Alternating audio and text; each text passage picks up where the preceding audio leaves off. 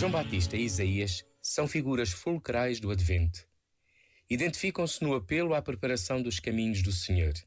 Abertos no deserto ou na cidade, aplanados e endireitados quando são tortuosos, são caminhos dentro da nossa alma e dentro da sociedade.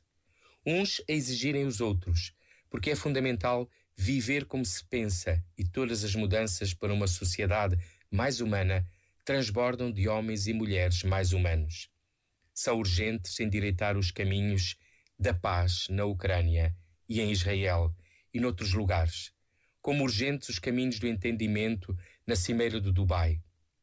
Poucas coisas se mudam por decreto e muito menos aquelas que mexem no fundo da alma.